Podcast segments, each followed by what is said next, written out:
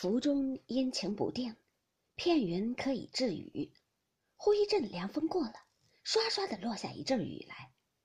宝玉看着那女子头上滴下水来，纱衣上登时湿了。宝玉想到，这时下雨，他这个身子如何经得住雨一击？因此禁不住便说道：“不用写了，你看下大雨，身上都湿了。”那女孩子听说，倒吓了一跳，抬头一看，只见花外一个人叫她不要写了，下大雨了。一则宝玉脸面俊秀，二则花叶繁茂，上下俱被枝叶引住，刚露着半边脸。那女孩子只当是个丫头，再不想是宝玉，阴笑道：“多谢姐姐提醒了我。难道姐姐在外头有什么遮雨的？”一句提醒了宝玉，哎呦了一声，才觉得浑身冰凉。低头一看，自己身上也都湿了，说声不好，只得一气儿跑回怡红院去了，心里却还记挂着那女孩子没处避雨。原来明日是端阳节，那文官等十二个女子都放了学，进园来各处玩耍。可巧，小生宝官、正旦玉官两个女孩子正在怡红院和袭人玩笑，被大雨阻住。大家把沟堵了，水积在院内，把些绿头鸭、花溪翅、彩鸳鸯捉的捉，赶的赶，缝了翅膀，放在院内玩耍，将院门关了。袭人等都在游廊上嬉笑。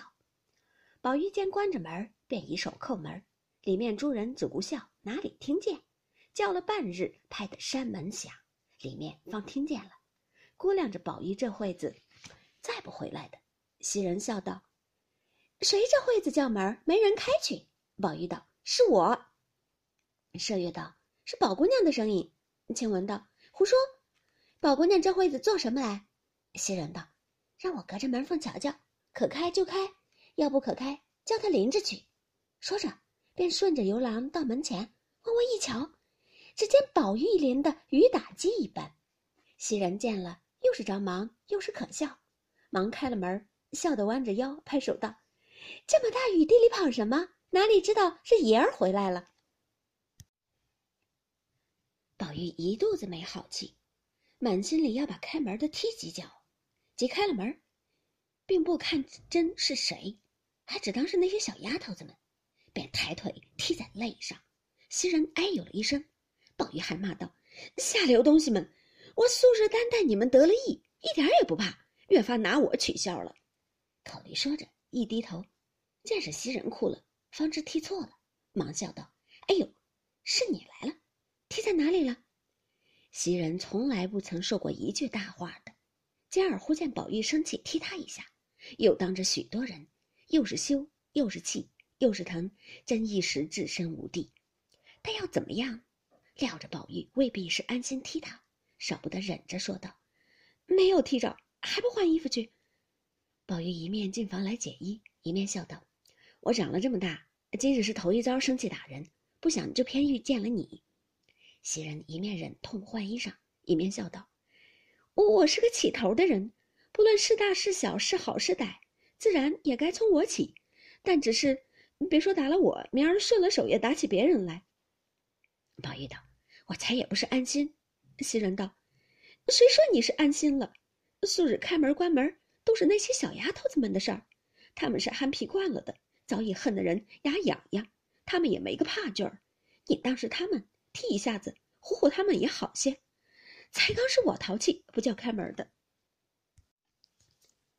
说着，那雨已住了，宝官、玉官也早去了。